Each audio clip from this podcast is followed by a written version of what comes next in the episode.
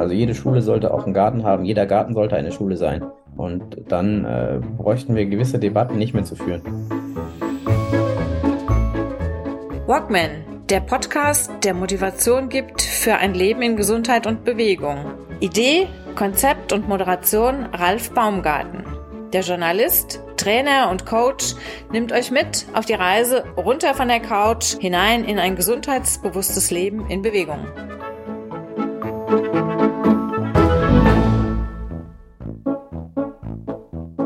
Ohne Trainingsanzug, ohne Barfußschuhe, nicht barfuß, keine Sandalen, keine Trainingsutensilien. Fabian Sinning ist heute bei mir wieder mal im Gespräch im Walkman Podcast, aber es sieht nicht nach OCR, nach Hindernislauf oder ähnlichem aus. Fabian, der ehemalige Weltmeister im 24 Stunden Hindernislauf. Was ist denn bei dir passiert? Warum ist es denn bei dir so grün? Hallo, schön, dass du wieder da bist. Hallo Ralf. Ähm, ja, was ist bei mir passiert? Erstens, ich habe einen großen Balkon mittlerweile, auf dem ich äh, äh, mich, mich ausleben kann. Ich bin also umgezogen.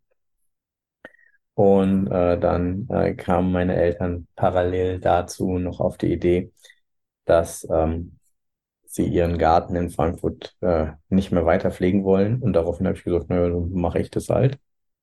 Und so ähm, hat es sich ergeben, dass ich das Glück hatte, vor zwei Jahren ähm, den Garten äh, zu übernehmen und so ein bisschen ähm, das Ganze, äh, wie halte ich mich gesund, dahingehend zu erweitern, dass ich versuche auch äh, mich mit äh, gesunden und guten Lebensmitteln zu beschäftigen. Und was liegt da näher, als zu versuchen, sie selber anzubauen? du bist ja Sportler äh, bis in die letzte Phase. Ähm, Sport und Ernährung hängt sehr, sehr eng zusammen. Du studierst weiterhin, weiterhin äh, Sport, hast einen Abschluss in, muss ich direkt mal nachgucken, Politik-Theoretiker bist du und äh, machst jetzt das Update in Richtung Sportwissenschaft, obwohl du doch in Richtung äh, so Biohacking und ähnliches äh, bist du doch mehr als fit. Kannst du denen noch was erzählen an der Uni oder wie, wie läuft das?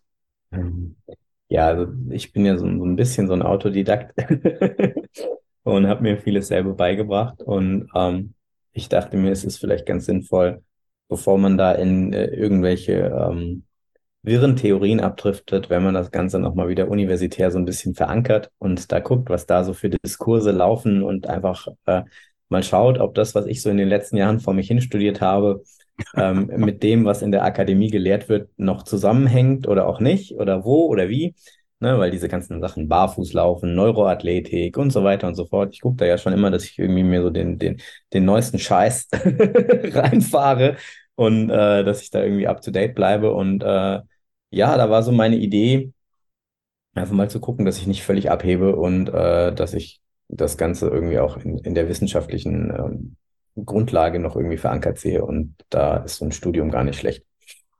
Gut, jetzt, jetzt haben wir ja gerade mal so zweieinhalb Jahre äh, Corona mit Einschränkungen und allem drum und dran hinter uns. Das war dann auch die Zeit, in der du wahrscheinlich auch mehr in deiner Wohnung geblieben bist, als äh, draußen Vorträge zu halten oder Seminare oder Leute auf äh, Wettkämpfe vorzubereiten. Du bist ja immer noch sehr aktiv als auch als Trainer in Richtung ähm, OCR-Training, also Hindernislauf in, in allen äh, Varianten, Längen und äh, Härten. Und äh, wie bist du dann dazu gekommen, dass du sagst, okay, ich habe jetzt nicht so die Zeit und äh, den Bock vielleicht fürs Training in, in, in dieser ähm, in der Maskenzeit. Wie bist du dann dazu gekommen, einfach deinen, deinen Balkon dann zu bepflanzen? Ich habe da viele Bilder von dir gesehen, so auf Instagram, in den sozialen Medien. Das war immer so ein, so ein eine Abwechslung zwischen, ich habe da wieder ein neues Buch äh, durchgeackert, da müssen wir mal drüber reden, äh, in Richtung äh, Biohacking und ähnliches ähm, oder, oder Eisbaden, äh, bist ja, bist ja ziemlich breit in dieser Richtung unterwegs und sind intensiv, nicht, nicht unbedingt breit, sehr intensiv. Und dann die nächsten Bilder kamen immer im, in der Abwechslung so, auf meinem Balkon läuft jetzt wieder das und das und das und ich habe jetzt das, äh, dieses angebaut und jenes angebaut und das wächst sogar. Und wenn ich jetzt, wir sehen jetzt also nur einen kleinen Teil von deinem Balkon und da kriegt man ja einen falschen Eindruck. bisschen grün auf der linken Seite, was, was äh, angepflanzt ist, äh, direkt in diesem kleinen Kasten im Hintergrund. Das müssen Tomaten sein, die da so ein bisschen äh, angewelkt äh, im äh, Zelt hängen. Das ist aber bei dir eine andere Dimension. Das ist jetzt ja wirklich nur, sag ich mal, der, der Hauch vom Schatten, den wir jetzt gerade sehen. Ne? Ja, das ist, das ist sozusagen äh, äh eigentlich der Status November. Ähm, so, der, das letzte Gartenjahr ist zu Ende gegangen. Ich habe das Gewächshaus, was ich mir in den Garten gestellt habe, jetzt auf den Balkon gestellt, weil ich äh, versuche, über den Winter auch irgendwie Sachen anzubauen. Ähm, was so ein bisschen torpediert wurde dadurch, dass äh, meine Fenster getauscht werden in der Wohnung und da die, Handwerker irgendwie auf dem Balkon gewütet haben, diese Fenster auszutauschen. okay. Ähm, aber äh, das, das ist sozusagen jetzt der Versuch, eigentlich ähm, mit auf kleinstem Raum äh, ganzheitlich äh, ja gute Lebensmittel anzubauen. Und da dachte ich mir, ach guck mal, das Gewächshaus, das passt ja super auf meinen Balkon. Zufälligerweise, es war wirklich ein Zufall, ich hatte es eigentlich für den Garten geholt. Ähm, ich habe im Garten das Problem, ich habe kein Wasser. Das heißt, äh, im Garten selber äh, habe ich letztes Jahr eigentlich kaum was ernten können, weil es so trocken war, dass selbst dank der netten Nachbarn, die mir irgendwie noch Wasser rübergereicht haben, um meine Regentonnen zu füllen, eigentlich alles verreckt ist. Also es war so, ähm, ja, der, der, der Niederschlag und selbst hier auf dem Balkon, wo ich Wasser hatte, ähm, ich habe mir damals, äh, also ich habe das alles versucht irgendwie günstig mit einfachsten Mitteln aufzusetzen und habe mir so Maurerkübel geholt, 90 Liter Maurerwanne, habe da zwei voneinander ineinander gesteckt und in so einen Maurerkübel kriegen drei, kriegst du drei Tomatenpflanzen unter. Ne? Das heißt, du kannst also auf, auf kleinem Raum, weil die auch schön viereckig sind, auf dem Balkon äh, sehr viel anbauen. Das Problem ist, das ist ein Südbalkon und äh, ich habe eine unfassbare Verdunstung. Also das ist so das, was ich mir nächstes Mal mit schwarzen Maurerkübeln, ich weiß nicht, vielleicht muss ich sie kalken, weiß anstreichen, da habe ich noch keine endgültige Lösung. Also wenn einer von den Zuhörern einen guten Tipp hat, äh, der soll mir gerne bei Instagram schreiben oder dir mitteilen. Ich bin da ähm, immer offen für Neues weil so ein Garten und auch dieser Balkongarten ist eigentlich ein Riesenexperiment. Also, und auch alles, was im letzten Jahr funktioniert hat, funktioniert in diesem Jahr nicht mehr. Also es ist so, das, das Jahr davor hatten wir ein super nasses Jahr, wenn ich die Kürbisse bei dir im Hintergrund äh, sehe. Ich konnte mich vor Kürbis nicht mehr retten. Die hatten irgendwie den ganzen Garten eingenommen und äh, alles war nur noch Kürbis. und ich hatte irgendwie 20 wunderbare, super, super leckere Hokkaido-Kürbisse, die Premium gewachsen sind. Letztes Jahr sind die alle verreckt. da ist kein einziger Kürbis mehr gewachsen, ähm, weder an den Orten, wo sie im letzten Jahr gewachsen sind, noch an neuen Orten. Also es war irgendwie einfach denen zu heiß. Ich dachte mir, ach guck mal, machst du mal ein bisschen Spaghetti-Kürbis, das ist vielleicht eine gute Idee. Nix. So, die sind einfach vertrocknet. Ähm, und die Früchte sind auch irgendwie alle sehr, sehr klein geblieben im letzten Jahr, wenn sie gekommen sind, weil einfach zu wenig Wasser da war. Mhm. Mhm. Und so äh, lernst du irgendwie mit dem Garten halt auch einfach super viel über Natur, über äh, Leben eigentlich. Ja, also wenn, wenn, wenn wir uns mit Gesundheit auseinandersetzen wollen und, und irgendwie Leben besser machen wollen, bin ich mittlerweile fest davon überzeugt, dann beginnt es irgendwie dabei, Erde besser zu machen und, und Leben in der Erde zu fördern. Hast du und, denn, äh, hast du denn, als du angefangen hast mit deiner, ähm, mit deinen Plänen, dich in Richtung Garten mal so ein bisschen äh, zu, zu engagieren, dich da mal reinzuknien. Hast du da einen Plan gehabt nach dem Motto, äh, das wächst im Frühjahr, das im Sommer, Herbst, das kann ich eventuell einlagern?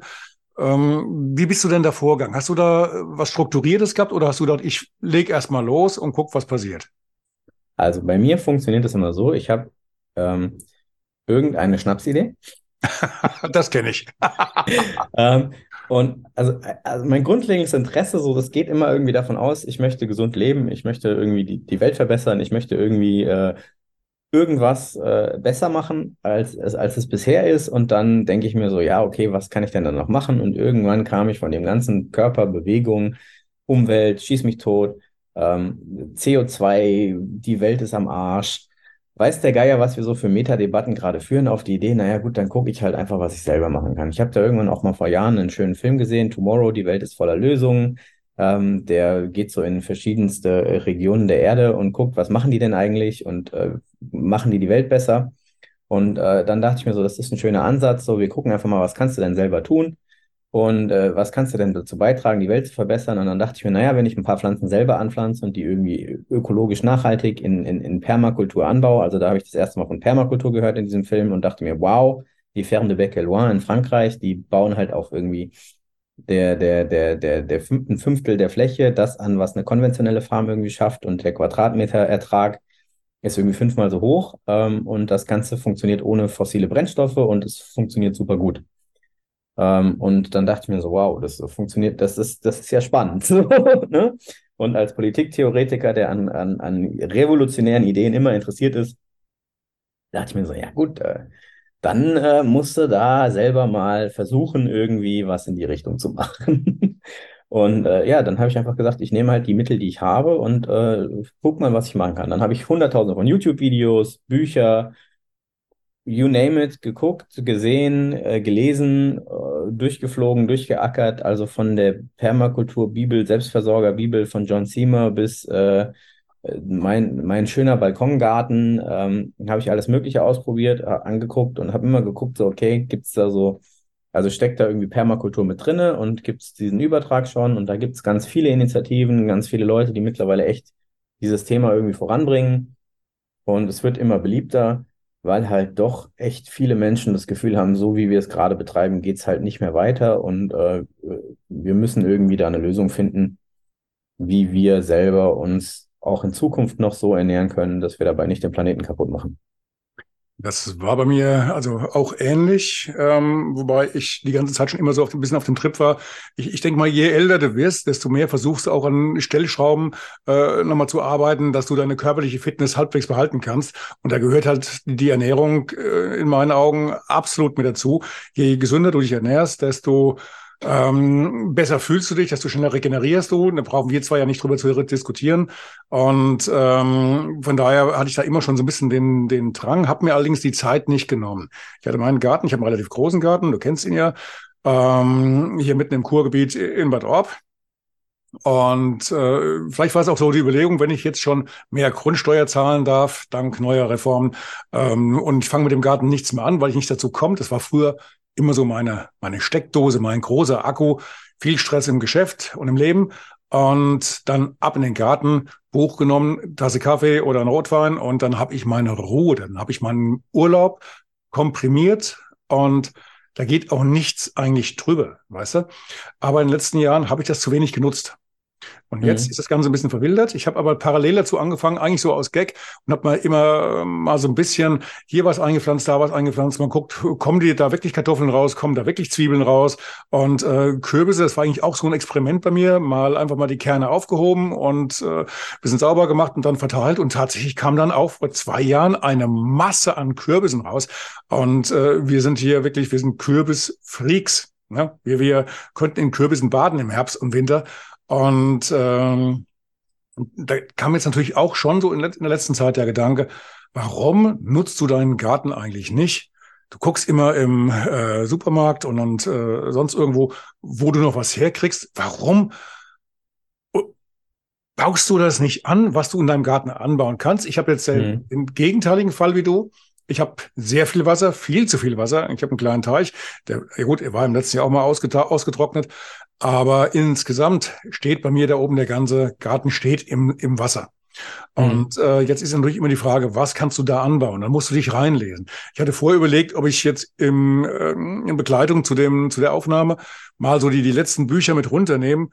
Die, oder jetzt hier, also runter, also von der Wohnung, die ist oben und hier unten als die Redaktion, dass ich die Bücher mit ihr hernehme und einfach mal zeige, guck mal, so, aber ich hätte zu viele schleppen müssen und hätte mir jemand mal vor zwei, drei Jahren gesagt, du wirst irgendwann mal anfangen, Gartenbücher zu studieren und wirst auch noch versuchen, die zu verstehen, dem hätte ich wahrscheinlich einen Vogel gezeigt. Und jetzt kann ich dir sagen, das ist so eine Aufforderung. Klappt das so? Klappt das nicht? Kriegst du das hin? Vorziehen, anziehen, pikieren? Du musst permanent nachschlagen. Was, was, was, was bedeuten diese ganzen Begriffe? Und dann noch die YouTube-Video. Ich gebe dir recht. Du bist, du bist praktisch, du machst ein kleines Studium nebenbei. Ne? Aber es ist yeah. mäßig spannend. Also ich bin und, ja richtig. Und es macht auch einfach Spaß. In dem Moment, wo du die ersten selbst geernteten Früchte isst, weißt du halt einfach so, was ein Unterschied. Also selbst wenn du hier bioregional vom Bauern kaufst, du kriegst den Geschmack nicht hin, wie wenn du eine Fruchtreif erntest. Absolut. Gebe ich dir absolut recht. Mhm. Das ist einfach, also selbst, äh, wir brauchen über Preise gar nicht reden. So, ob du irgendwas an Geld sparst, ob du da an Investitionen, ich meine, ich habe das alles versucht, möglichst low budget aufzuziehen. Äh, ich habe trotzdem einen Haufen Kohle reingesteckt in die Samen, in die Dinger. Und äh, ich meine, das amortisiert sich vielleicht nachher, wenn du das 20 Jahre machst, dass du irgendwie dieses ganze Equipment, was du kaufst, aber du kaufst trotzdem immer irgendeinen Scheiß. Am Ende ist es ein Hobby. Und ja, das ist aber auch spannend, Ende. ähm, aber das ist völlig egal, weil das, was bei rauskommt, wenn es dann mhm. rauskommt, ist, ist, ist klasse. Und wenn nichts bei rauskommt, dann hast du immer noch einen Haufen gelernt. So, also allein das, was ich irgendwie in den letzten Jahren über die Natur gelernt habe, wie die arbeitet, wie, die, wie sie funktioniert, was da für Dinge alles im Hintergrund laufen, was für Prozesse du beobachten kannst, wie Wachstum funktioniert und, und, manchmal wächst was, manchmal wächst nichts. Warum wächst es dann nicht? Warum wächst es dann da? Im ersten Jahr ist es super gewachsen, im nächsten Jahr äh, kam nichts. und dann, ja, da musst du es umsetzen. Dann musst du, ne, da sind ja, ja, der Tausende an Wissenschaft schon irgendwie betrieben worden mit Dreifelderwirtschaft, warum du das dann dahin steckst. Der eine sagt es so, der nächste sagt, du musst umgraben, der andere sagt, du musst nichts umgraben. Und dann probierst du beides mal aus. Ne? Also ich habe zum Beispiel am Anfang nichts umgegraben, hat super funktioniert. Äh, jetzt bin ich am Punkt, wo ich mir denke, eigentlich müsstest du es mal umgraben, damit du den ganzen Schmodder da wieder rauskriegst, den du da vorher an Experimenten verbackt hast. Ähm, allein um die Wurzeln von dem Beinwell, den ich da rausgepflanzt habe, als Mulch wieder rauszukriegen. Die, die sollen ja super gesund sein, die Biester. Ähm, aber ich habe es dann doch irgendwie, es ist gewachsen und ich habe es halt einfach wachsen lassen. Ähm, und so der Garten, ich habe dann letztes Jahr den super schön gemacht, habt ihr da auch ein Foto von geschickt mit Holzwegen und, und Hackschnitzeln und tolle Beete und dann kam der trockene Sommer und das Einzige, was gewachsen ist, ist das Unkraut, was hart genug war. und die Ringelblumen, die ich mhm. irgendwie ausgepflanzt habe, die haben dann das ganze Beet übernommen, weil die haben, sind damit super klar gekommen. Ich habe sogar ein Tomatendach gebaut, hatte mir die tollste Bewässerungsanlage für dieses Tomatendach ausgedacht, dass das von dem Tomatendach in die Regentonne fließt und dann von da in die ehemalige Bewässerung, die mein Opa am Balkon angebracht hatte und sich sozusagen das Tomatendach selber bewässert. Äh, ist dann daran gescheitert, dass ich nicht darüber nachgedacht habe, dass man irgendwie da vielleicht ein Sieb davor setzen sollte, weil sich sonst die Düsen so setzen mit dem ganzen Schmodder, der da vom Dach runterläuft. Ne, solche Sachen. Ich habe da den Wahnsinn gebaut und es war auch eigentlich super gut gedacht. Und dann war so ein kleines Detail, was du vergessen hast, das hat dir das gesamte System gefickt. du hast aber, du hast aber auch alles im Selbstversuch im Endeffekt äh, dir beibringen müssen. Es gab es also auch niemanden, der dir da konkret helfen konnte. Heißt, du musstest also auch gucken, wie, wie, wie, wie funktioniert das und äh, wie du es jetzt sagst, okay, dann hast du halt die Kleinigkeit vergessen mit dem Sieb. Da habe ich mir heute Morgen auch Gedanken drüber gemacht, weil mir ein Bekannter angeboten hat. So, ähm, das sind so, ich, ich glaube, 2000 Liter Fässer, ähm, die ich kostenfrei kriegen könnte und davon einen ganzen Stapel. Und äh, die würden vorher noch in, in der Firma, von der sie kommen, äh, gereinigt. Das kostet mich dann pro fast einen Zehner ungefähr.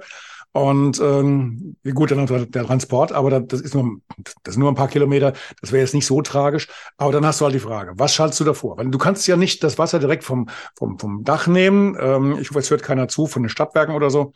Ähm, das geht ja nicht ganz so einfach, wie man sich immer vorstellt. Da kommt ja der ganze Schmotter erst damit runter. Gerade wenn es noch lange trocken war, dann hast du den Staub mit drauf und dies. Und dann löst sich vielleicht noch äh, ein bisschen vertrocknetes Moos und du musst also was vorschalten. Genau das Thema hatte ich heute Morgen auch.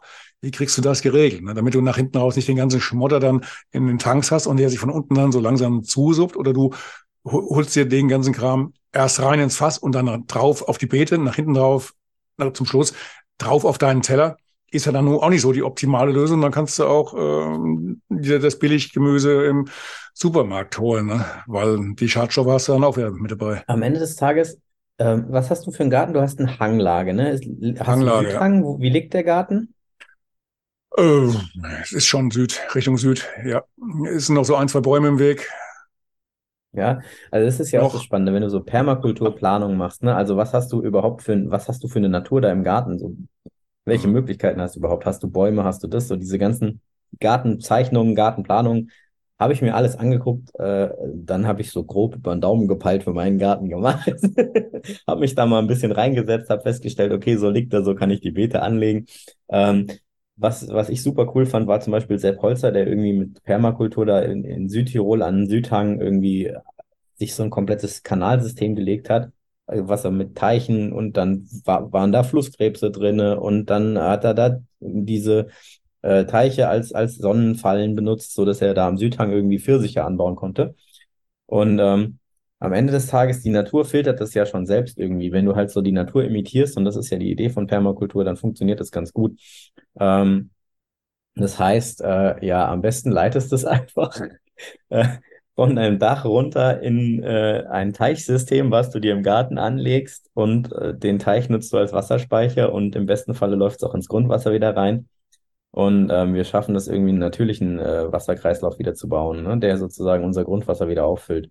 Also das ist auch so ein spannendes Ding so. Ähm, wenn du Permakultur denkst, denkst du eigentlich immer von der kleinsten Einheit und die ist Wasser und Erde. Und dann, äh, wenn du Wasser und Erde gut machst und Wasser managst und Erde managst, dann ähm, soll am Ende des Tages wächst es gut. Und es ist faszinierend, was du bei YouTube findest von Leuten, die da irgendwie tolle Teichsysteme angelegt haben und damit ganze Regionen wieder äh, bewässert haben und, und fruchtbar gemacht haben. Nur dadurch, dass sie angefangen haben, darüber nachzudenken, was fällt hier an Regenwasser und wie können wir das bewahren. Also das war ein Gedanke, den, den ich schon umgesetzt habe. Ich hatte ja mal ein paar Semester Boden- und Wasserkunde studiert. Ist zwar schon einige Jahrzehnte her, aber so der, der Kerngedanke ist geblieben. Was gerade was du eben gesagt hast. Du musst das halt auch entsprechend nutzen. Du musst die Kräfte des Bodens nutzen, um schon vorzufiltern. Ich habe das also auch so gemacht. Ich habe eine kleine Gartenhütte, habe dann von dort aus ein Kanal, also ein, nicht ein Rohrsystem gelegt, das dann das Wasser vom Dach in den kleinen Teich ähm, bringt dort sammelt sich das Wasser und sobald es dann an einen gewissen Überlauf kommt, läuft es über ein anderes Rohrsystem in ein großes 500 Liter Fass, das ich in den Hang integriert habe, außenrum noch eine Mauer gezogen, ganz unten der Zapfhahn, ähm, dass ich das Wasser unten ablassen kann und noch ganz unten sogar noch einen, ganz am Boden, dass ich sogar noch den Schmodder, der sich so im Laufe der Zeit ansammelt, der auch dann separat mit rauslassen kann. Also das, äh, das ist der Gedanke auch schon damals gewesen und das funktioniert auch. Ne? Und das, das nehme ich halt dann, solange es äh, hält, halt für die, ja, für die Bewässerung der, der Pflanzen. Ne? Das funktioniert. Da bräuchte man halt mehr von. Ne? Das ist halt leider endlich, das System. Weil der Garten halt auch nicht unendlich groß ist, sondern das Fass halt nur 500 Liter hat. Ja, am Ende des Tages brauchst du eine größere Dachfläche zum Sammeln. Ich brauche brauch einen größeren Garten. ja, das sowieso. Also größere Gärten können wir alle gebrauchen. Ähm, aber ich sag mal so, das ist bei mir auch im Garten das Problem. Ich muss halt über die Dachfläche, die meine Gartenhütte bietet, muss ich Regenwasser sammeln. Und ich habe jetzt auch, also ich würde von diesen, von diesen 2000 Liter Tanks würde ich auch gleich ein paar nehmen. kann ich super gebrauchen, weil am Ende des Tages brauche ich die Dinger dringend, um in meinem Garten Wasser zu sammeln. Ansonsten kann ich es nicht bewässern. Aber auch da ist dann wieder die Frage, wie viel Zeit hast du eigentlich, um dieses Wasser in deinem Garten zu verteilen? Und das heißt, du hast eigentlich schon beste Voraussetzungen. Du hast sozusagen das, das Stück Dreck direkt vor der Haustür. Ähm, ich habe kein Stück Dreck vor meiner Haustür, sondern ich muss mir hier den Dreck auf meinem Balkon zusammensammeln ähm, und ihn irgendwie äh, kultivieren. Das macht das Ganze schon schwieriger. Aber am Ende des Tages äh, kannst du selbst irgendwie auf einem, auf einem, auf einem Fenster kannst du irgendwie ein Mini-Permakultursystem etablieren. So, das geht. Du musst halt gucken, was hast du und was kannst du draus machen. Mhm. Und selbst wenn du nur irgendwie, weiß ich nicht, das Basilikum auf deiner Fensterbank anbaust, so, dann bist du in diesem im, im, im Basilikum-Bereich bist du Selbstversorger. so, ja. Und weiß ich nicht, wenn du drei, vier Fensterbänke hast, dann hast du vielleicht nicht nur Basilikum, sondern kannst du noch Petersilie, Schnittlauch, ähm, ja, und vielleicht ein Oregano und, und Majoran und ein Rosmarin, Thymian. Also kannst vielleicht so ein, ein kleines Kräuterbeet einfach schon anlegen. Und damit hast du, was Kräuter angeht, Selbstversorgung. So, damit kannst du super viel leckeres Essen machen. Und wenn du nur deine Bratkartoffeln damit hin und wieder würzt oder Rosmarinkartoffeln machst oder Thymian dir als Tee aufgießt, nimmst vielleicht noch einen Salbei dazu, dann hast du auch Tee, ähm, dann hast du schon einen Teil Selbstversorger. Und damit hat jeder eigentlich die Möglichkeit, irgendwie einen Beitrag zu leisten. Dein, dein Gartengrundstück, äh, was, was du jetzt bewirtschaftest, wie weit ist das denn entfernt von, von dem Ort, an dem du jetzt wohnst? Du wohnst in der Nähe von Frankfurt. Ähm, der Garten ist auch irgendwo in Frankfurt, aber das Umland von Frankfurt ist ja nun mal riesig groß. Ähm, das ist fünf, fünf Kilometer. Fünf Kilometer, ah, gut, das ist ja noch machbar. Und für, also, äh, du gehst zu Fuß hin oder hast du denn dann dein Schubkarren mit, mit dem Werkzeug hinten dran oder wie machst du das? Ähm, ich kann entweder mit dem Fahrrad, mit dem Auto, zu Fuß, also je nachdem, äh, ob ich gerade Tonnen Kompost transportiere oder ähm, was ich mache, kann ich da also auf dem Hundespaziergang mal vorbeischauen. So. Also es lässt sich schon irgendwie verknüpfen, aber es ist halt doch dann einfach am Ende des Tages braucht es immer Zeit. Und das war eine so eine der Sachen, die ich aus den Permakulturbüchern auch gelernt habe, ist, äh, strukturiere deinen Garten so, dass du die äh, ganzen Sachen möglichst schnell und einfach erledigen kannst. Ne? Also alles, was, was viel Pflege braucht, muss nah ans Haus. Und deswegen stehen Tomaten bei mir auf dem Balkon, weil es macht keinen Sinn, die Tomaten im Garten zu machen. Ich muss die Tomaten jeden Tag gießen. Das heißt, ich muss jeden Tag da raus und muss die Tomaten gießen. Sonst gehen sie kaputt. Ne? Einen Tag nicht gegossen, eine Woche nicht gegossen, die sind hinüber. Einen Tag nicht gegossen, die Tomaten werden nicht so groß. Jetzt muss ich ganz, ganz umfragen. Du kannst also von, von der Lage her deines Balkons, es ist ja immer entscheidend, wo kommt die Sonne hin? Äh, mhm. Wie viel Sonnenanstrahlung hast du? Dein Balkon liegt jetzt nicht direkt so in der Sonne, äh, dass du die Tomaten zu Hause machen kannst? Das geht gar nicht. Volle Sonne. Volle Sonne. Also, volle Sonne, Südbalkon. Ich habe ich hab einen Nordbalkon und einen Südbalkon. Dieses Jahr wird der Nordbalkon noch ein bisschen mehr benutzt, weil es mir auf dem Südbalkon letztes Jahr das ganze Zeug weggebrannt hat, fast, ja. Ah, okay, okay.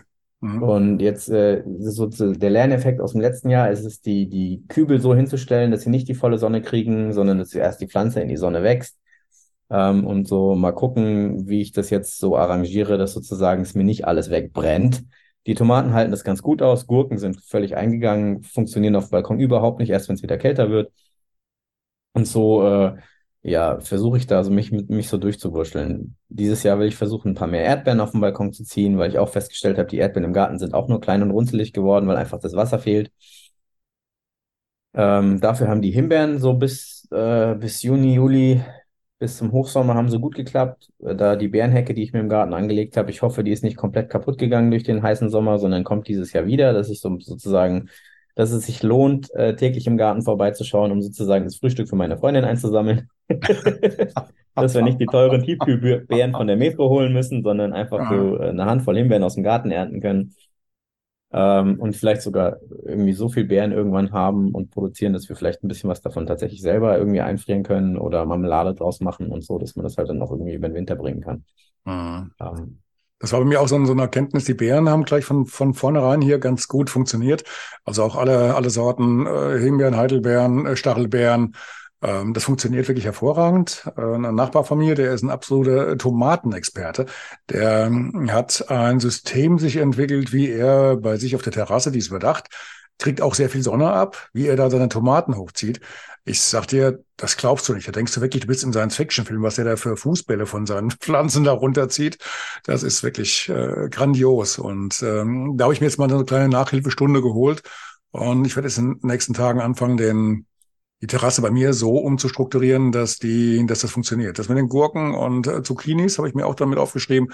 Und da bin ich mal gespannt, was rauskommt. Wo ich natürlich noch einen ganz großen Faible für habe, da muss ich mal, ich weiß nicht, ob du den kennst, den Ralf Ebli, der war auch schon mal bei mir im Podcast, war mal ja, Nationaltrainer Triathlon-Mannschaft, äh, Triathlon-Nationalmannschaft, hat den, ähm, ach, wie hieß der, der zwei, dreimal in Hawaii gewonnen hat, dieser, dieser ganz große, ach, hilf mir. Rodeno? Rodeno, den hat er damals entdeckt und trainiert, genau. Frodeno, wenn ich das nicht weiß, lieber Gott, Mike, jetzt werde ich doch wohl älter. Ähm, und der ist absoluter Chili-Experte. Den muss ich also auch dringend nochmal kontaktieren, ähm, dass er mir mal ein paar Tipps gibt, wie ich das auf die Reihe kriege, weil Chilis sind bei mir auch so eine Art ähm, Grundnahrungsmittel. In allen Formen. Da äh, sagt mir Bescheid, wenn wir uns das nächste Mal sehen. Ich habe so schöne Wildpeperoni, die sind lila und ja. werden dann erst rot. Die sehen super geil aus. Die äh, ist jetzt auch mein Stichwort, die will ich als nächstes vorziehen. Chilis kannst du im Januar schon anfangen. Ach, okay. Also Chilis kannst du jetzt schon vorziehen, kannst du jetzt schon dir Saatgut holen. Chilis sind super einfach. Chili kann jeder auch machen auf dem Balkon, am, am Südfenster eigentlich. Die brauchen nicht viel, die brauchen keine große Fläche, die sind super, super dankbar ähm, und, und sind nahezu unkaputtbar. Und dadurch, dass sie halt scharf sind, verteidigen sie sich auch echt gut gegen alle möglichen Schädlinge. Sind das nicht Einjährige? Nö. Chili kannst okay. du mehrjährig machen. Also okay. tatsächlich kannst du Chili eventuell sogar überwintern. Ich versuche es dieses Jahr mit einem Kübel. Äh, die stehen gerade noch im Balkon. Hm? Und äh, äh, die stehen im Keller, meine ich, und, und versuchen da dunkel und trocken zu überwintern. Und ich bin mal gespannt, ob die wieder austreiben. Paprika und Chili sind nicht einjährig. Aber das ist auch wieder so eine Sache, seine Pflanzen kennenzulernen. Also ich kann auch da jetzt äh, totalen Bullshit erzählen, aber ich habe es irgendwo gelesen und dachte mir, ich probiere es mal aus, mal gucken, ob es funktioniert. Also ich habe das mit, mit, mit Peperonis probiert, das geht ja auch so ein bisschen in die Richtung. Und mhm. da hieß es ähm, auf der Packung, die wären nur einjährig. Da habe ich mir natürlich gesagt gehabt, okay, das versuche ich einfach mal und habe die versucht, so über den Winter so ein bisschen vorher noch zurückzuschneiden und dann ein bisschen einzupacken, dass die äh, so die, die ganz kalten Tage auch etwas besser überleben. Das hat auch geklappt, wobei ich dann im letzten Jahr mich nicht genug drum gekümmert habe und dann sind sie mir nach hinten raus, aus, äh, ja, aus Dusseligkeit einfach eingegangen. Aber hm, das, wie gesagt, in diesem Jahr wird das alles mal ein bisschen, bisschen forciert. Genau. Ja, ich meine, du hast ja mit deinem, äh, mit deiner äh, überdachten Terrasse die besten Voraussetzungen eigentlich für Tomaten. Da holst du dir so beim Baumarkt, holst du dir ein paar Maurerkübel, die sind natürlich wieder auch so von dem, von dem Plastik, was da drin ist. Weiß ich nicht, ob das ganz alles so bio ist. Die musst du auf jeden Fall ordentlich ausdünsten lassen, weil die stinken ganz gut, die Dinger. Ähm, aber äh, ich meine, du kannst natürlich auch ein paar schöne irgendwie Steintonkrüge holen und äh, Habe ich, habe ich alles da. Alles und da. da stellst du Mhm. dir die Tomaten da unter das Dach und dann und dann gießt du die brav jeden Tag und dann werden die super. Ähm, brauchst halt eine gute Sorte. Aber Tomaten sind eigentlich auch sind, ein echt krasses Unkraut. So. Also, dass die wachsen, ist nicht schwer, dass dabei halt richtig dicke Früchte rauskommen. Das ist die große Kunst. Mhm. Mhm. Ähm, der Podcast heißt ja mit Untertitel Gesund Leben in Bewegung. Hast du das denn irgendwie bereut, dass du gesagt hast, ich stecke jetzt mal relativ viel Zeit in mein Gartenexperiment? Äh, Fühlst du dich deswegen jetzt besser, schlechter, ausgelutscht? Ähm, wie geht's dir? Nee, also äh, klar ist es immer mal so ein, also das ist viel Arbeit, das, das darf man nicht vergessen. So ein Garten braucht halt Pflege und manchmal denkst du dir, boah, ich würde jetzt lieber irgendwo irgendwas anderes machen, als da im Garten zu stehen. Aber am Ende des Tages, äh, wenn du dann hingegangen bist, wenn du die Sachen gemacht hast, du siehst die Ergebnisse deiner Arbeit, du schmeckst sie vielleicht auch. Ähm, an einem Garten kann man nur wachsen. So, und du wächst mit deinem Garten. So, ich glaube, äh, Garten ist so das, das befriedigendste, befriedigt, befriedigendste Hobby, was du irgendwie äh, haben kannst. So, Wenn ich jetzt, wenn ich jetzt den Spruch wage, Gartenarbeit hat so ein bisschen was mit Meditation zu tun. Kannst du mir dazu ja, stimmen oder nicht? ja, absolut. Das ist was total Meditatives. Du sitzt da stundenlang und fuddelst irgendwas, ziehst Unkraut raus, gräbst irgendwas um. Äh, meine Lieblingsbeschäftigung war Kompost umsetzen. So, wir hatten bei uns da hinten Ist heute Mittag einen, mein Thema. noch einen riesen Komposthaufen, der einfach unfassbar groß war und ich habe es geliebt, da reinzuspringen und das Ding umzubuddeln und einfach zu schwitzen und zu stinken und, und, und äh, da in meinem Komposthaufen zu stehen und mir zu denken, geil, Dreck, Vollgas, Arbeit. Ich bin dann so natürlich, der Trainer in mir sagt dann, okay, jetzt musst du mal mit der linken Hand buddeln, damit du nicht eine muskuläre Disbalance des Grauens kriegst. So. Das mache ich dann immer mal so fünf Minuten, dann merke ich, mit der rechten Hand geht's besser und wechsle dann trotzdem. Aber ähm, nee, äh, ja, also wenn du nicht, wenn du versuchst, dich da halbwegs äh, ordentlich zu bewegen dabei, ähm, ich bewundere meine Freundin immer da, die kann das in der tiefen Hocke stundenlang, kann die da im Garten rumwursteln. Das ist der. Frechheit, ne? Ich, ich wollte ich wollte jetzt als nächste Frage wollte ich, wollte ich äh, raushauen. Ist Gartenarbeit ein Männerding oder kann man Frauen da genauso für begeistern? Nee, äh, die, da kannst du eigentlich jeden für begeistern, so. Also das ist echt so ein Ding, was wir auch gerne zusammen machen. Hm. Also nicht nur Meditation, da so schweißt auch seine, die Beziehung zusammen. ja, jeder hat da so seine Ecke, wo er gerne drin rumwühlt und macht und tut so. Und äh, das Schöne ist, wir ergänzen uns da echt gut und sie wühlt in Ecken rum, in denen ich, auf die ich keinen Bock habe und ich mache das Zeug, worauf sie keinen Bock hat und das ergänzt sich super Okay. so. Also es ist so, ähm, ja, jeder macht da so sein Ding und wer, wer, es macht Spaß und am Ende des Tages äh, hast du halt einen Tag an der frischen Luft verbracht und es gibt nichts Besseres so. Ne? Also wenn wir jetzt so den Bogen schlagen zum Thema Biohacking und Gesundheit, ähm, wenn du dich draußen an der frischen Luft bewegst, ist äh, das das Beste, was du machen kannst. Im Wald, im Grünen, im Garten, sowieso immer noch mal viel besser. Ich ähm, habe im letzten Jahr ein Buch gelesen, das hieß auch, Bewegung ist äh, deine DNA oder in deiner DNA oder so. Ja, das ist Katie Bowman. Ganz genau. Und das ist auch ein, ein tolles Buch. Und die sagt also auch im Endeffekt, die simpelsten Übungen, die du machen kannst, sind eigentlich die Arbeit in der Küche oder im Alltag. Ähm, wenn du dir es nicht von vornherein schon, wie es halt so seit Jahrzehnten so ähm, gang und gäbe ist, da muss das Regal halt möglichst tief hängen, damit du da dich gar nicht groß strecken musst. Du brauchst einfach die Arme nach vorne zu nehmen. Nein, mach's nach oben, streck die Arme, greif, mach, tu, bück dich und dann hast du eigentlich dein, dein Trainingsprogramm von vorne bis hinten drin. Ne? Ja. Beim Garten kommst du nicht drum rum. Du kannst ja nicht den, den, den Tomaten sagen, kommt mal eine Nummer höher oder kommt mir mehr entgegen oder äh, macht mir es bitte mal so, dass ihr, wachst bitte mal so, dass ihr mir es ein bisschen bequemer macht. Da musst du dich ja schon anstrengen. Ne? Ja, ich bin der, der festen Überzeugung, jedes Kind sollte einen Garten kriegen und das wäre die beste Schule, die es gibt. Also jede Schule sollte auch einen Garten haben, jeder Garten sollte eine Schule sein. Und dann äh, bräuchten wir gewisse Debatten nicht mehr zu führen. Bin ich voll bei dir. Absolut. Doch.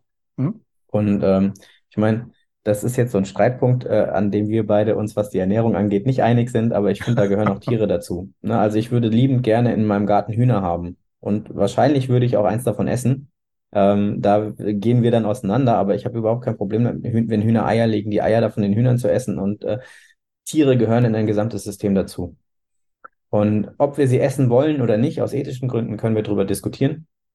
Das muss jeder für sich selbst entscheiden, aber auch da bin ich der Meinung, wenn wir unsere Tiere selber aufziehen, dann würden wir keine ekelhaften Schweinebatterien mehr äh, produzieren, wo Schweine in, in Betondingern äh, äh, wachsen und, und gezüchtet werden. So wie, also wie kann man, wie kann man auf die Idee kommen, dass wenn etwas nie die Sonne gesehen hat, dass es für mich gut sein könnte, der eigentlich von Sonnenlicht lebt. So. Äh, und und äh, diese ganzen Sachen, also das, diese Debatten bräuchten wir nicht mehr führen, wenn wir wirklich wieder Gärtnern würden und auch diese Gärten als Kreisläufe der Natur verstehen würden. Also ich habe in meinem Garten das Problem, äh, momentan weniger als früher, aber früher war hier noch nicht ganz so viel in der Nachbarschaft bebaut. Und ich hatte bei mir im Garten permanent Rehe. Ähm, ich hatte auch mal einen Dachs hier drin, auf dem Nachbargrundstück unterzeugen mal einen Luchs. Äh, Füchse, Waschbären sowieso. Da ist das mit, mit, mit Hühner in, in der Hütte halten natürlich nicht ganz so einfach, weil ich glaube, die werden heute eingezogen und morgen werden nur, nur noch die Federn da. Aber das hat sich jetzt ein bisschen geändert. Und ich finde auch, also der Gedanke war schon da, es gibt ja auch so Enten, die zum Beispiel wahnsinnig gerne äh, Schnecken fressen und die den Garten sauber halten. Und äh, das zum Beispiel bei den Hühnern wäre ich so weit zum Kompromiss bereit, weil äh, Asche auf mein Haupt, ab und zu mal ein Ei kommt bei mir auch schon auf den Tisch. Da ist dann so meine vegane Grenze, wenn es an die Eier geht oder alle Jubeljahre halt auch mal eine Scheibe äh, Käse. Aber das, das wäre schon noch drin. Allerdings dann halt äh, die komplette Haltung, also Hahn und Henne. Ja? Also das wenn dann schon so, dass es auch passt. Auch wenn ich das, das Huhn dann nachher nicht essen würde. Aber gut, ich bin ja auch nicht alleine hier im Haus. Das macht dann der Fuchs für dich. Nee, das macht meine, das macht meine Partnerin.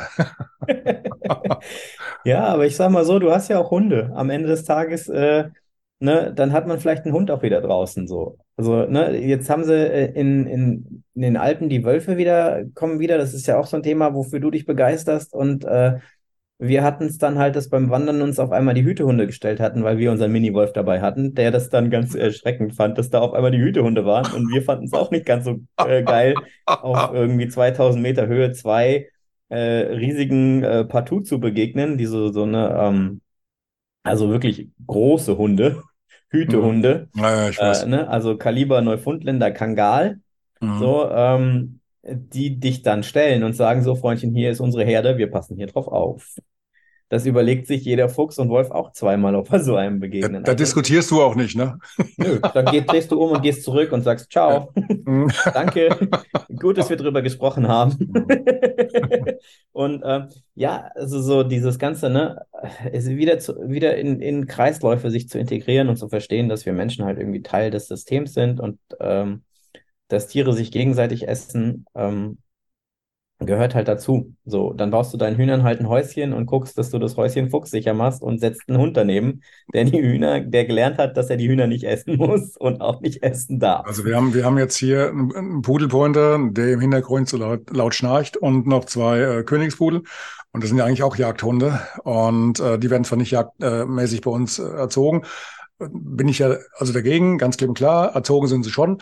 Aber natürlich, wenn auf einmal dann ein Kanickel oder die Nachbarskatze oder sonst irgendwas hier rumlaufen würde, dann wäre bei denen die gute Erziehung, die gute Kinderstube, die wäre dann schlagartig vergessen. Und es gibt eine Verpuffung und die wären fort. Deswegen müssen wir erstmal den Garten einzäunen. Ich merke ja selbst, wie, wie gut es auch den Tieren tut, den Hunden, wenn die zum Beispiel draußen rumlaufen und äh, über die, die, die Etagen hoch und runter wetzen ins Wasser rein können und sich durchs Beet buddeln.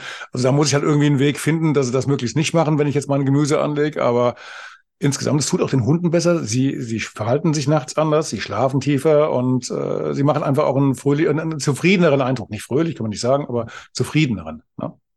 Also ja, ich sag mal so, die, alles, den, ne? den Hahn darf ich leider im Garten nicht, weil es ist ein Stechergarten und die Hühner sind verboten. Kleintierhaltung ist nicht erlaubt.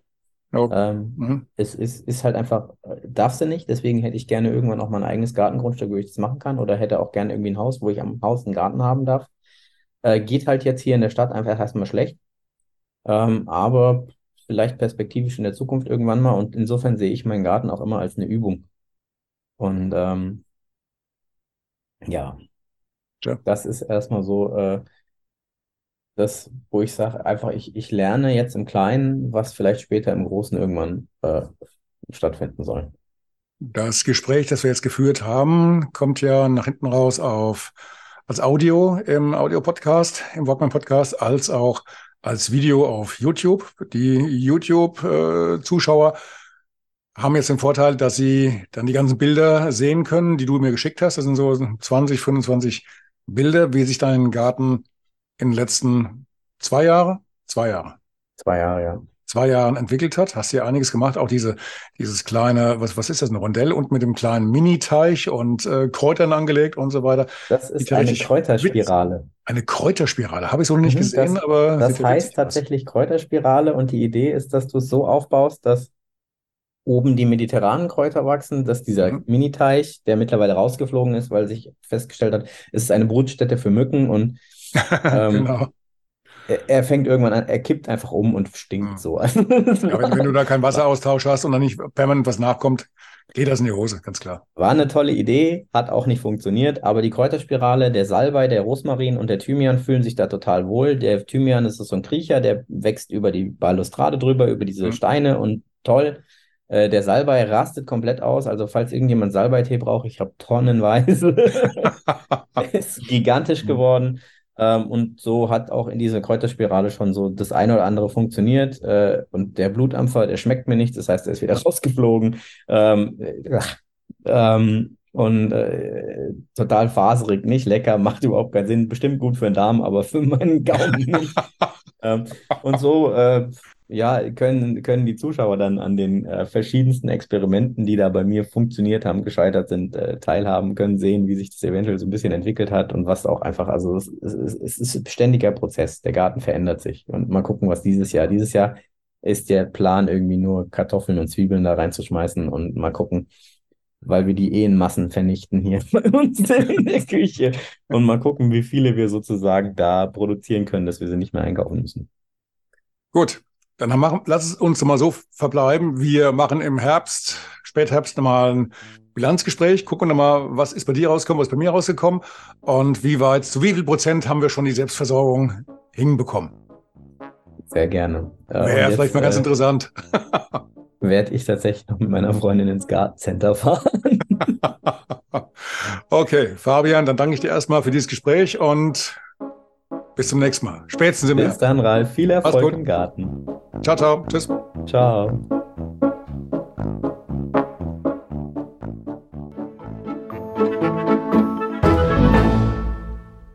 Eine kurze Bitte zum Schluss. Hat dir diese Folge gefallen? Dann abonniere bitte meinen Podcast bei Apple, Spotify oder dem Anbieter deiner Wahl und hinterlasse mir nach Möglichkeit gerne eine 5-Sterne-Bewertung. Du möchtest mir einen Kommentar geben oder mich direkt kontaktieren? Dann tu dies über Facebook Messenger oder per E-Mail. Die Adressen findest du in den Show Notes. Ich danke dir fürs Zuhören. Bleib wach, gesund und aufmerksam. Bis zum nächsten Mal. Dein Ralf.